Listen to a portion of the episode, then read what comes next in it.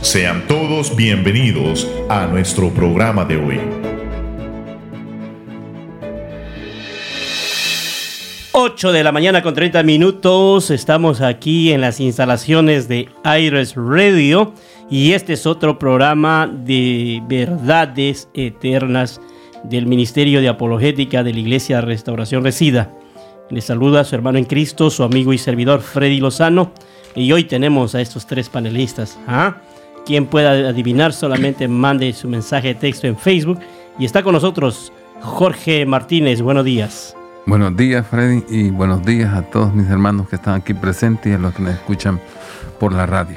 Muchas gracias, Jorge. También está con nosotros Guido Lozano. Guido, buenos días. Buenos días, Freddy. Buenos días a toda la audiencia, mis, mis hermanos aquí que comparten el panel conmigo. Un placer siempre estar en este programa. Y también sigue con nosotros Jairito, Jairo Cuellar. Buenos días, Jairo. Buenos días, buenos días. Eh, un placer nuevamente poder estar aquí. Eh, estamos aquí una vez más. Mi frase favorita, listos para aprender. Amén. Hemos tratado temas importantes las semanas pasadas y hoy queremos enfatizarnos y enfocarnos acerca de que la Biblia es única en la influencia sobre la literatura. La Biblia ha influenciado de manera positiva, ha enriquecido la literatura de la humanidad a tal punto eh, hay un libro, dice la mayoría, la, la mayor obra clásica, dice que si todas las Biblias en alguna ciudad principal fueran destruidas, el libro podría ser reconstruido en todas sus partes esenciales, usando las citas que están en los libros publicados y que están en los anaqueles de la biblioteca pública de la ciudad. Hay obras que abarcan casi todos los autores principales que se dedican a mostrar cuánta influencia ha tenido la Biblia en ellos. Ah, a ver, ¿quién dice yo? Aquí está con nosotros Jairo Cuellar. es el más joven desde aquí, de todos los ancianos. No. Jairito, háblanos de ¿Cómo es única? ¿Cómo la Biblia influye sobre la literatura? Bueno, como mencionabas, Freddy, eh, la Biblia puede ser compuesta de todos los libros que se han citado. Eh, en, diferentes textos de literatura, de literatura perdón, eh, podemos encontrar la huella de la inspirada por medio de la Biblia. Algunos, textos lo, lo citan directamente algo otros textos eh, no lo citan directamente, pero, pero, ¿cómo te puedo decir? Como parafrasean eh, las palabras de la Biblia. Y uno, bueno, el lector de la Biblia puede fácilmente identificar de que ese pensamiento, esa idea, fue sacada de la Biblia. Y así, pues, la Biblia ha tenido una influencia en la literatura, en la poesía, porque, bueno, muchas personas se han inspirado, han creado poemas, eh, también personas, quizás no un libro poético, sino un libro quizás de consejería, algún tipo de instrucción. Eh, hay libros, hay textos acerca de ética, tanto religiosa como social, códigos legales incluso en cuanto a la jurisdicción. Eh, podemos nosotros encontrar, eh, incluso en la misma Biblia, diferentes, voy a decir, eh, sentimientos y emociones como el gozo, alegría, el dolor, la esperanza y todo aquello que fluye en la vida humana. Y que los hombres que en esta que están escritos en este libro, tantos poetas como reyes, líderes, expresaron y quedaron aquí. Dios permitió que quedaran aquí para que nosotros pudiéramos relacionarnos o identificarnos con ellos. A mí me gusta porque creo que al, cuando nosotros leemos la Biblia, digamos, bueno, al menos yo, eh, me he identificado con más de algún personaje. Cómo ese personaje eh, se sentía, cómo ese personaje actuó. Y así muchos eh, autores, escritores de libros, han sido inspirados a hacer, por medio de la Biblia. Y como alguien mencionaba, la Biblia, claro, es, una, es inspirada, pero también la Biblia es una fuente de inspiración. Y lo que a mí más me encanta es de que eh, este libro es la historia, es, bueno, Dios revela la historia de amor desde el principio hasta el Apocalipsis. Y Guido, hablando más acerca de la Biblia hebrea, ahí nos habla de una civilización que se ha esforzado y ha sido guiada a través de los escritos, diríamos, para que la gente pueda entender mejor, de los diez mandamientos de Moisés. Y estos diez mandamientos, como decía Jairo, se han manejado en todo el mundo, en toda la literatura. Los gobiernos se rigen bajo estos diez principios básicos. Y esta es, y esta es la prueba de que Israel sigue siendo una potencia mundial. Así es, igual que Estados Unidos, ¿verdad? Así es. Eh, cuando nosotros recordamos, la historia es muy hermosa cuando hablamos de la Biblia. Desde principios de tiempos de la civilización humana, la Biblia tiene una participación única en nuestra civilización. Tanto así que influenció en la literatura, en las poesías que, que escribían los autores bíblicos, en las historias que escribían. Había un contenido tan poderoso que marcaba el corazón del pueblo. Eh, ¿Se acuerdan una vez en Nehemías, cuando Esdras encuentra los rollos en un lugar? El pueblo de Dios estaba casi como perdido, no tenían dirección. Amén. Encuentran la Biblia y la empiezan a leer. Mira la característica del pueblo de Dios. Cuando Esdras habla o lee la Biblia, que encontraba en ese tiempo es el- el- la ley de Moisés, se pasaron todo el día leyendo. Todo el día. Pero ¿por qué la leyeron? Es la pregunta. Porque este pueblo había perdido el rumbo, había perdido el sentido, porque habían olvidado las escrituras, habían olvidado la, Biblia.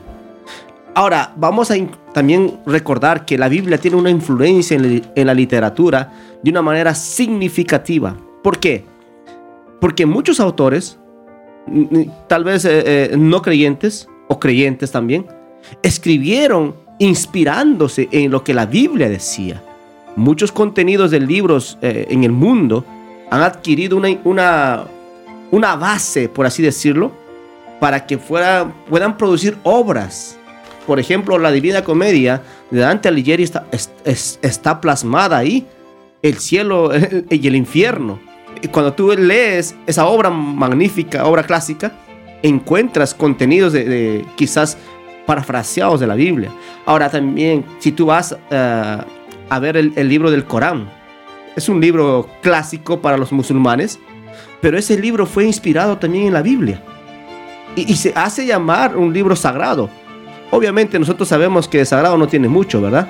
Amén. Pero, pero podemos decir que la influencia que tuvo la Biblia en la literatura ayudó a que la civilización humana se desarrolle de una manera magnífica. Una manera con una ética, se desarrolle con una, con una conciencia, se desarrolle con un pensamiento formado en el temor de Dios. Claro, han habido muchas culturas que rechazaban esto, pero la Biblia nunca dejó de ser la palabra de Dios como influencia al mundo. Y hablando que, que la Biblia ha influenciado de manera positiva en la literatura, literatura, perdón, literatura Jorge, eh, vemos en la Edad Media que antes de la Reforma eh, se había dejado de leer, así como hablaba Guido, ¿verdad? Antes de la, Reforma, los campesinos, los mineros y toda la clase social de allá de, de Europa habían dejado de leer y estaban solamente seguían reglas humanas. Y es ahí donde la Biblia entra en acción, su revelación a través de la imprenta comienza a causar una revolución a tal manera que le da el valor al hombre, le da el valor a la humanidad. Y si tú- nosotros recordamos, ahí podemos ver a los feudales, a todos esos que podían ser dueños de, de las tierras, de los reyes, tanta corrupción que había, pero vemos el poder de la influencia en la literatura a través de la reforma. de la reforma. Háblanos un poco de eso, Jorge. Sí, este, es bien interesante este punto que tocabas porque Gregorio IX, el Papa de ese tiempo, en, en el año 1229 o 23, él prohibió la lectura de la Biblia. Amén. Fíjese, él, ¿por qué? Porque los cardenales, en el- los cardenales papales del año 550 hicieron y le mandaron a, a Julio, que era el papa en ese tiempo, en el año 550, un escrito donde le recomendaban que debía desaparecer la Biblia del vulgo, que no, que no Así debería es. leerse la Biblia entre medio de las personas con, en su lengua vernácula, que cada quien tenía. Porque había muy, porque la gente se estaba dando cuenta de las incoherencias que habían entre la fe que les estaban queriendo, este, digamos, como dictadura oponer, Imponer o no poner. Ajá, imponer. Y la realidad de, de la verdad bíblica. Entonces ellos le recomiendan al Papa en ese tiempo, en el año 550, que anule la Biblia, pero que la saque discretamente para no causar rebelión. Porque le dice, si su santísima, si su santísimo Papa usted no lo hace, los dice lo que nosotros tenemos o que hemos ganado hasta hoy lo vamos a perder.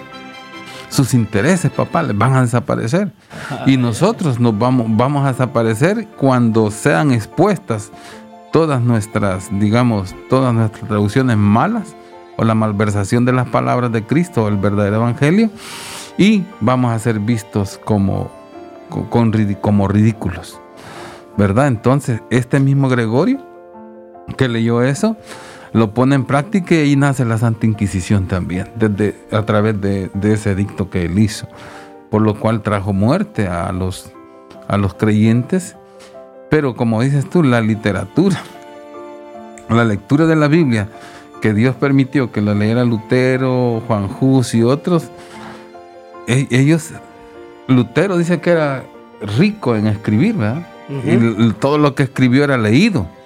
Despertó hambre en la gente y por, por tanto tenemos mucho que agradecer a este hombre en lo que él hizo y después Juan Calvino, como, como trajo otros libros que, que hasta el día de hoy pues se leen. La constitución, la constitución teológica, de lo que nosotros podemos leer y saber que Israel, sabemos que la historia de la Biblia comienza cuando digamos, no había escritura.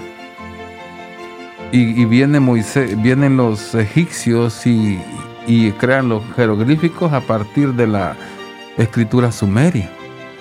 Sabemos que todo era oral, pero al, al venir los faraones o los egipcios a descubrir cómo hacer glifos, nosotros podemos ver la historia de la Biblia ya plasmada a través de que Moisés aprendió en medio de ellos y este fue un estadista y, y historiador y también sabemos que un político tremendo. ajá, un líder al cual Dios llamó. Estaba, estaba nominado a ser sucesor, ¿verdad? El faraón. El del faraón. Estaba El faraón. nominado a ser sucesor. Interesante. Es interesante lo que mencionaba Jorge acerca de, de- del- de la edad casi media, se podría decir. la- esa época se conoce, de- del año 1000, se conoce como la época del oscurantismo. Esa época el mundo entró en un oscurantismo, Europa sobre todo, debido a qué? De que la Biblia ya no era una forma que la gente podía, leer libremente, sino era limitado a cierto grupo de personas. ¿Qué pasa cuando un pueblo deja de leer, deja de educarse? Entramos en un oscurantismo donde no podemos ver la realidad, no podemos ver el pecado como pecado, sino empezamos a ver cómo la gente lo trata. Hoy mismo estamos sufriendo los, quizás los, los embates de esta sociedad donde, que, donde dicen que la Biblia es un libro antiguo, que no tiene, no tiene valor, ya no sirve. Y, y entramos a un mundo relativo y la gente dice, no, pues eso es para ti, es como tú crees, pero para mí no es así. Eso es lo que pasa cuando una generación o un mundo pierde el sentido de educarse, el sentido de leer, porque las culturas se desarrollan por su literatura. Así es. En la literatura se deja escrito la historia de las naciones, de los reyes y, y- y- y todo el contenido que tenemos ahora, ¿verdad? Los grandes escritores dejaron muchas obras que no vamos a desprestigiar porque son mucha, ha sido de mucha ayuda para nosotros. Sí, y hay un- una frase que a mí me gusta mucho, y esto lo digo a mis hijos. Lean hoy día y serán líderes mañana. Nos vamos a una pausa. Este es su programa Verdades Eternas. Regresamos. Que todos los pueblos, Señor, conozcan tu salvación, Señor. ¿Cuántos pueden conmigo aquí las palmas, fuerte.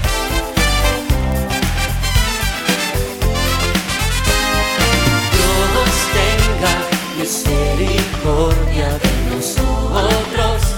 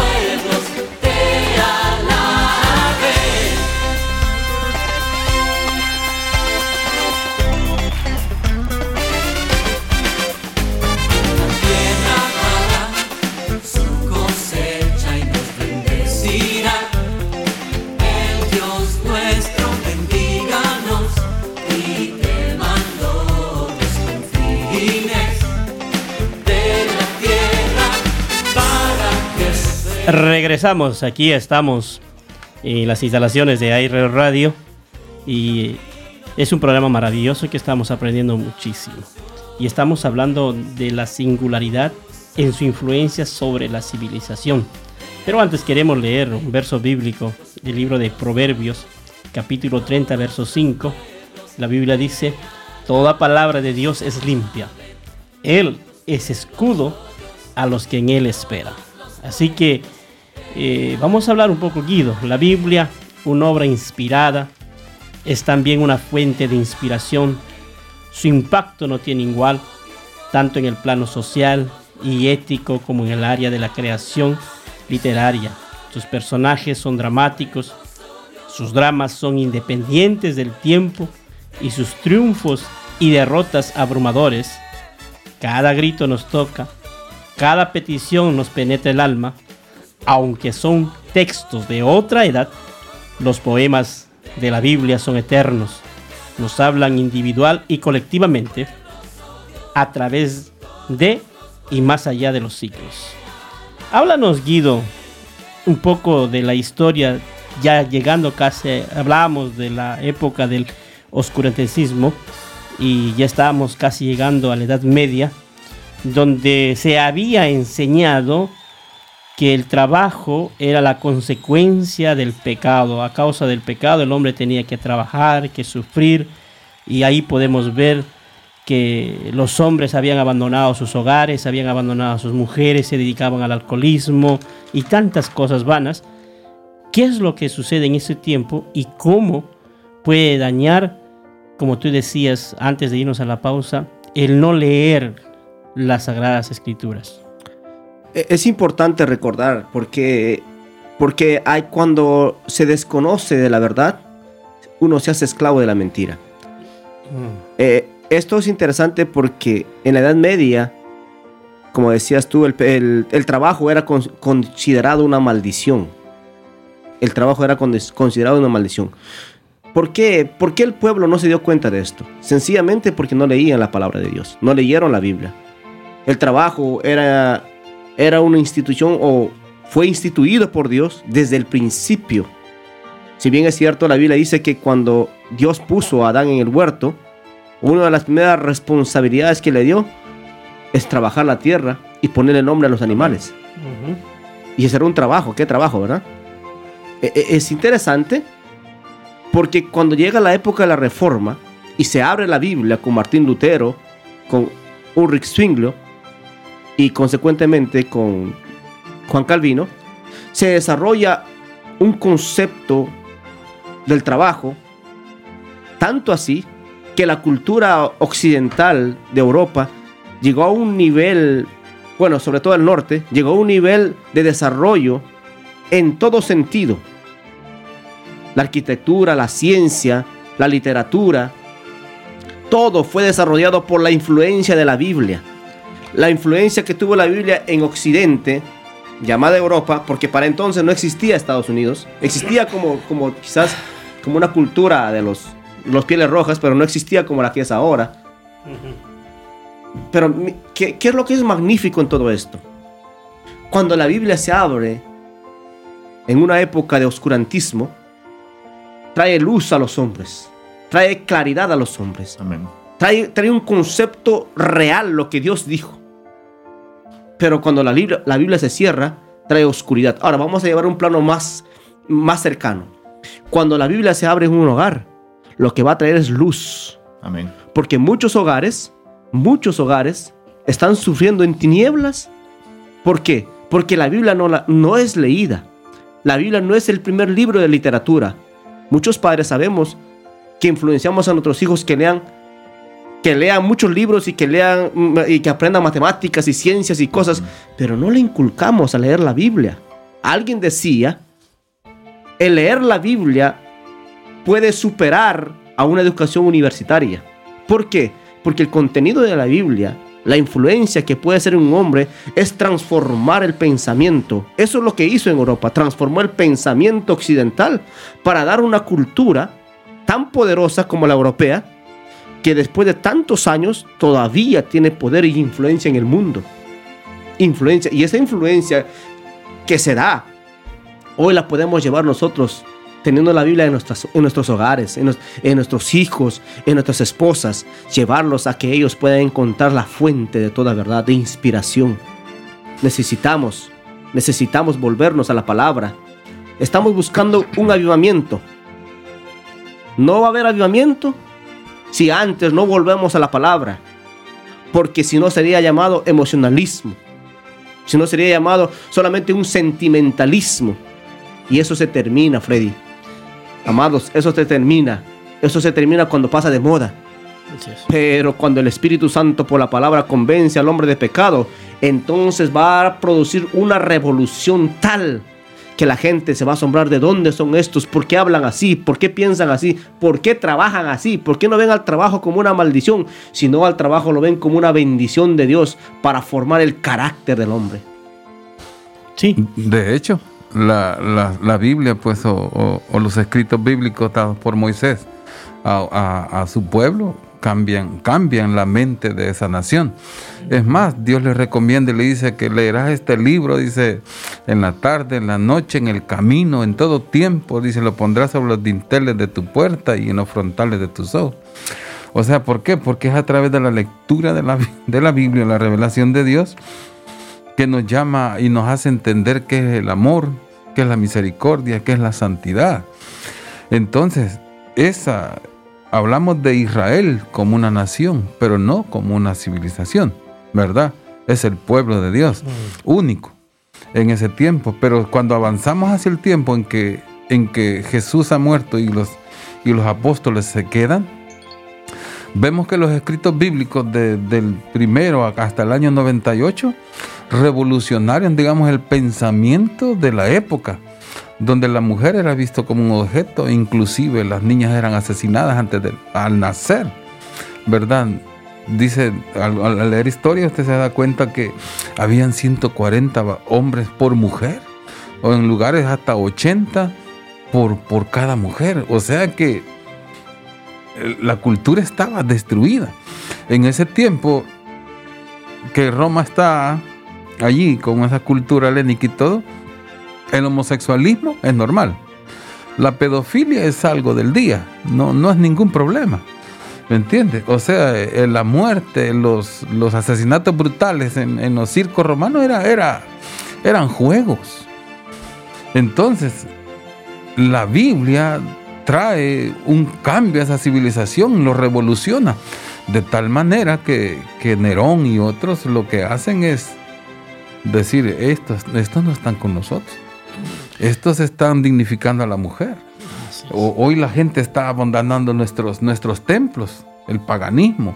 Eh, O sea, están creando algo que está poniendo, como decimos, patas arriba la civilización de este momento, cambiando sus pensamientos y sus formas de ver a los enfermos, a los ancianos, a las mujeres, y ven, y ven que, el- que lo que está haciendo el imperio es malo. Entonces se da una persecución por sus ideales, de lo que creen y por la forma de vida que, que no está apegada a los intereses del- del imperio que quiere tener, como decía Guido, en ignorancia a las personas. ¿Verdad? Entonces la Biblia trae una nueva generación de gente que lo que revoluciona es también la medicina y la misericordia para con todos. Amén. Se me hace muy interesante porque la Biblia eh, ha sido un libro tan perseguido que se ha tratado de eliminar y prohibir su lectura, que hoy en día sigue siendo el libro más publicado, más traducido y más usado como fuente de inspiración. Un hombre llamado Voltaire en el año 1746, él dijo de que este libro estaba desacreditado y que el cristianismo iba a ser borrado y solamente iba a pasar a la historia. Hoy podemos ver que es totalmente lo opuesto y que incluso los ateos tienen en su mente tan metida a Dios, su, tema central es Dios, que podemos ver que la Biblia ha creado un impacto tanto en los creyentes como en los no creyentes. En conclusión digo de que eh, aunque las palabras de este libro son antiguas y fueron escritas hace mucho tiempo y como muchos le queramos llamar quizás viejo, su contenido sigue siendo tan fresco que su impacto hasta el día de hoy sigue eh, generando algo, no sé cómo llamarle, pero algo sigue sobrenatural. influenciando en esta civilización. Incomparablemente. Así es. Nos vamos, se nos acabó el tiempo. Este ha sido su programa Verdades Eternas. Dios les bendiga. Hasta la próxima.